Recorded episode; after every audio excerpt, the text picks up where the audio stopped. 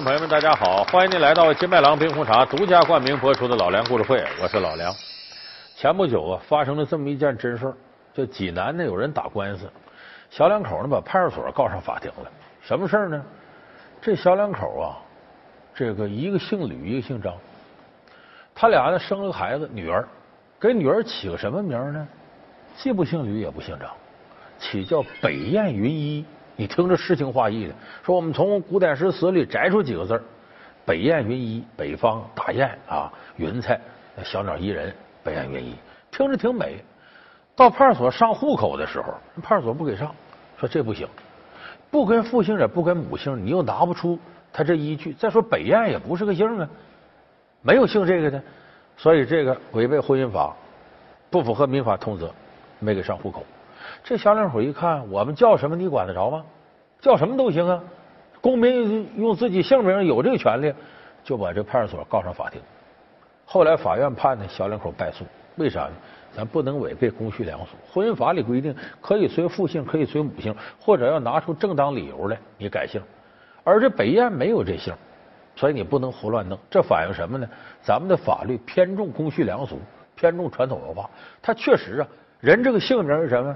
这爹娘生，父母给，哎，一起根就有的，所以现在有改名的，但是很少有改姓的。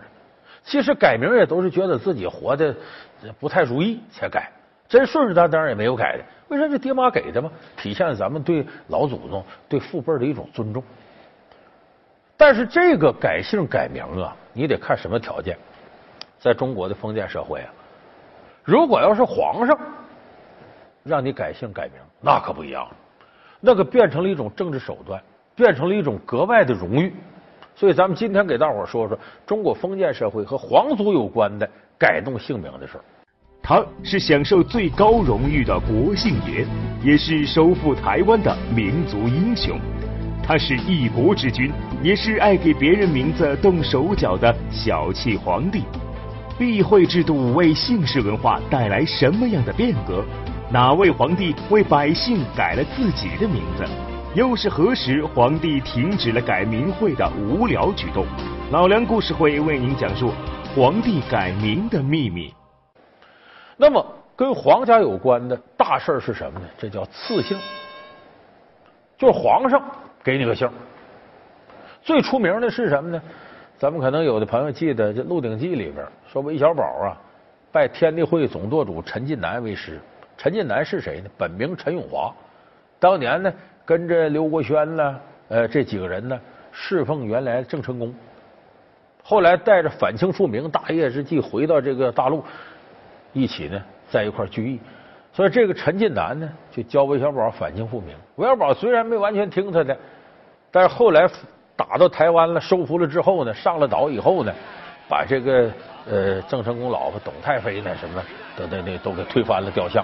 然后把陈近南像塑起来，陪到郑成功像旁边。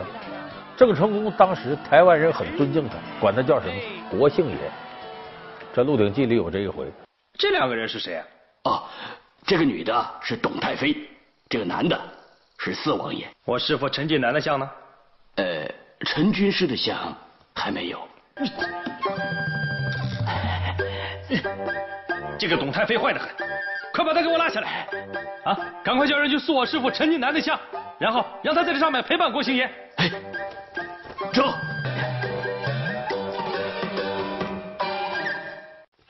郭星爷，你是英雄豪杰，我向你磕头，想来你也承受得起。这个老女人坏了你的大事，她每天陪在你身边，想来你必定要生气。现在我帮你把她赶走，让我师傅陈近南来陪你。虽然说这个事韦小宝这人物是无稽之谈，没有，但是国姓爷这可确实存在。郑成功被封为国姓爷，就说白了，你虽然姓郑，更你国姓，什么国姓？大明的国姓姓朱。那么这个国姓是怎么来的呢？这个咱得从郑成功的来历说起。说他之前呢，咱再说另外一个人被赐姓的事儿。就说被赐姓、被赐为国姓，那是至尊无上的荣誉。有时候皇上给你个姓，不见得是国姓。你比方说三宝太监郑和，下西洋那位，郑和叫什么？叫马和，他姓马，回民。郑和是云南人，为什么说皇帝赐他姓郑呢？说他给怎么给个姓郑？这从哪儿来的呢？他叫马和，是因为他呀进宫当太监以后呢，他当时侍奉的是谁呢？是燕王朱棣。后来朱棣呢跟侄子建文帝朱允炆打仗，哎，这叫靖难之役，双方打仗。打仗当时呢，这个马和作为太监呢，保卫这个王爷立了很多功劳。他打仗最勇猛的立下战功地方在哪儿呢？这地方叫郑坝村。郑坝村在哪儿？现在北京大兴这一带。后来平定天下以后呢，呃，这永乐皇帝朱棣，这不是燕王朱棣了，已经当皇上了。朱棣说：“你如此勇猛，给我立下狠功了，我赐你姓吧。你在郑坝村立大功，就赐你姓郑，你叫郑和。明日要在这大旗下召集众将，论功行赏。其他人的功名和赏赐。”本王都想好了，就是你，不知道该赏些什么才合适。啊，卑职只是个太监。不，郑村坝一战，你忍辱负重，立下了盖世奇功。这样吧，本王赐你姓郑，郑者正也，堂堂正正。殿下，卑职能够追随殿下左右，已经是天大的福分。殿下的恩宠，卑职无以为报。马和。你愿意更名为郑和吗？郑和，叩谢殿下。好，这都很了不起了。那要是国姓赐他姓朱，那更大的功劳。说郑成功什么功劳呢？有人说那收复台湾呗，那能什么？这可不是。他被赐予国姓，不是因为收复台湾，而且郑成功收复台湾不是主动的，是被动的。那时候清朝已经开始了，郑成功呢？在这个金门一带啊，一百多艘船发船奔台湾去。当时台湾岛是荷兰鬼子、比利时鬼子站着。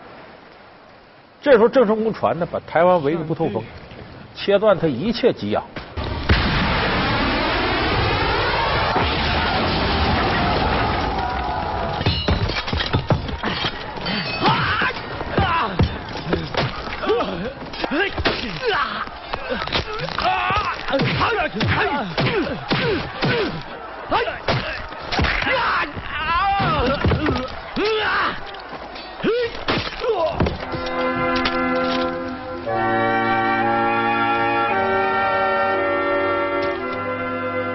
荷兰人没招，投降了，台湾回到中国人手里。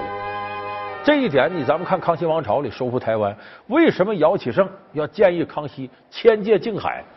就什么意思？我这海边多少里以内不准有人。他为啥不让你台湾到大陆来夺这个粮饷来？台湾荒蛮之地，既缺银又缺粮，无论军需民用，全仰仗与大陆通商。这三必角，便是脚其海路。姚先生对台湾可谓是了如指掌，所以郑成功用这种办法围困台湾岛。这荷兰人一看没法自自自自己攻击自己，最后只能投降。所以说这么大功劳，说这还不够国姓吗？不是，因为这时候呢，真正的国已经是大清朝了。这个郑成功祖上是干嘛的呢？他爸爸是个海盗，也做买卖。那过去海盗和海上商人有时候很难区分。他爸爸叫郑芝龙，而且郑成功一半日本血统，为啥？郑芝龙娶了个日本老婆。郑成功小的时候在日本长大，后来回到中国的。他爸爸是海盗，在日本呢、菲律宾呢、东南亚一带很有势力。咱们看加勒比海盗，你知道那帮人厉害。后来郑成功读了书呢，呃，回到这个中国呢。一点点考了秀才，获取功名，在明朝的朝廷里一点点这做官就上来了。可是这个时候，满清势力强大，已经入关了，这这就整个中国北方就沦陷了。当时崇祯皇帝吊死到眉山，这些大明子孙往南跑，前明的遗臣呢，这个拥立这个皇上，那个拥立那个皇上。当时呢，这个郑芝龙呢和郑成功这爷俩呢，拥立谁呢？拥立唐王。唐王叫朱玉建，就崇祯的兄弟，拥立他为皇帝，这就是后来的等于就是伪皇帝是隆武皇帝，拥立他，给东挡西杀，南征北战，既这边抗清，那头又跟兄弟之间呢争皇位打仗，立下很多功劳。所以这个时候，由于郑成功勇猛杀敌，隆武皇帝赐他姓朱，国姓也。大明隆武皇帝赏赐郑森、国姓朱，赐名成功，封忠孝伯。以后别人就叫你国姓爷郑成功了。你父亲已经是福建总兵，你就任朕的御营中军都督，替朕统领禁军吧。叩谢皇上隆恩。那他爸爸呢？都起来吧。他爸爸投降了。他爸爸这时候已经投了满清了。为啥？他爸爸海盗，而且常年在海外，他没有啥正统观念。我管谁当天下呢？清朝、明朝，在我来说没区别，我只要我利益得到满足。所以当时大明的降臣洪承畴来劝郑芝龙投降大清吧，好处大大的，北边的大海，这生意你就随便做。郑芝龙投降了，而郑成功跟他爸爸不一样，打死我不投降，不投降呢，这样的龙武皇帝后来就被剿灭了。他只是在东南沿海、福建一带有那么点地，这大清势力那么大，灭了你是早早晚晚的事在东南沿海站不住。这时候，郑成功被逼无奈，兵发台湾。为啥？我要在沿海边上这占块地方，那大清兵来了，我就完蛋了。我只能在海外找个地方立脚。所以他被逼的打台湾，不是说主动的。那会儿你看，清和明打仗，那就汉族和满族之争，你死我活。在当时，满族在汉族眼里，那跟现在的日本人呢、美国人呢、俄罗斯人差不太多。所以咱们不能用现在的这个民族团结观念去要求古人。所以郑成功当时呢兵发台湾呢，是为了给自己留一块活路。但是到那之后呢，人郑成功可死活没向大清投降，还坚持反清复明。就说白了，龙武皇帝给他这个国姓发挥作用了。我赐给你国姓干嘛呢？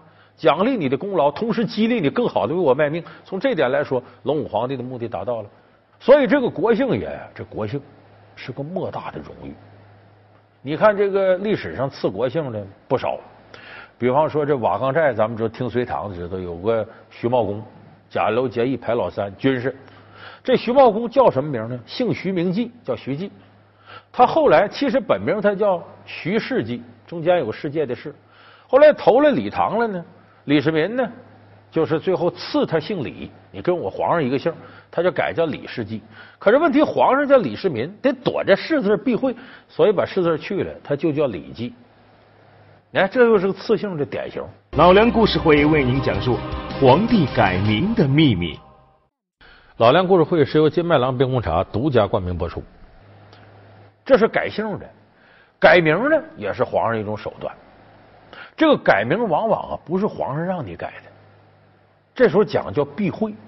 这个避讳呢是由来已久，中国人是为尊者讳、为长辈讳、为圣人讳，就是这些人都得躲。你看，从秦始皇时候，秦始皇叫什么嬴政，他当了皇上之后呢，正字就不能用了。每年不正月吗？也是这个正改成端月。秦始皇他爸爸名字叫楚，嬴楚，所以这个楚国那地方不能叫楚了，改叫荆。现在说荆襄九郡荆州，咱一说湖北叫荆楚文化，避讳，你得躲开。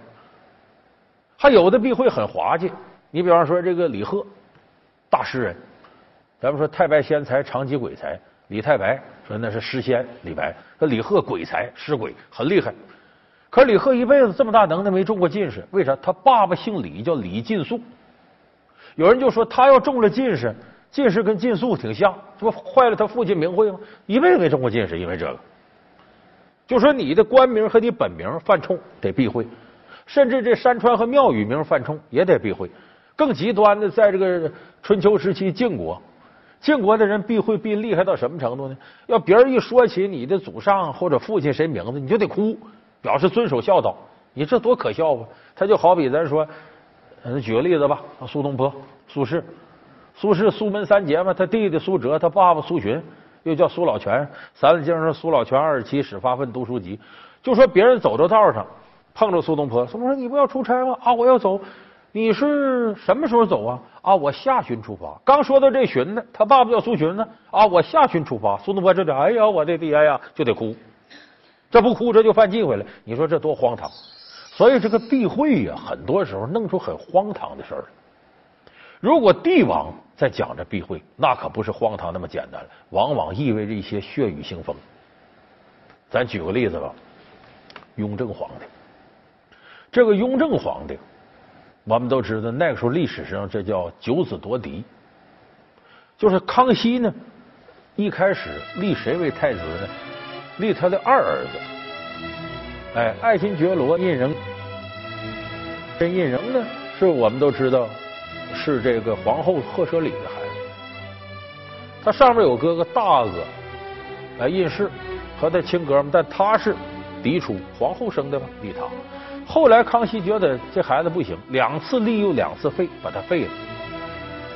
这老大呢，认为有野心，也给废了，把他俩搁哪叫圈制宗人府为奴，就说白了就是咱们这皇族，但是给你圈起来，监禁起来。而下边的孩子三皇子一看，我哪有这能耐，我躲了吧。